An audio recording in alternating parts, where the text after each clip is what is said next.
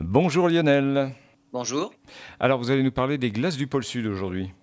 Une étude du pôle Sud qui se base sur une collecte de données météorologiques de 60 ans en Antarctique. Les chercheurs estiment que l'augmentation de la température de l'air de surface est de l'ordre de 0,15 à 0,20 degrés par décennie depuis les années 70.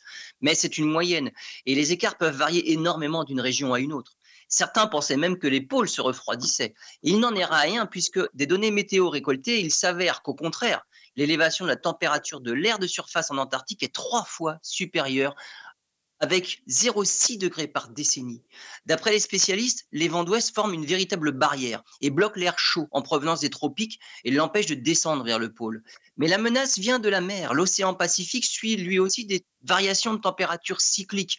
Des eaux tièdes viennent réchauffer les côtes antarctiques et réchauffent l'air. Un phénomène naturel, mais dont les activités humaines ne seraient pas complètement étrangères, notamment dans l'ampleur des variations.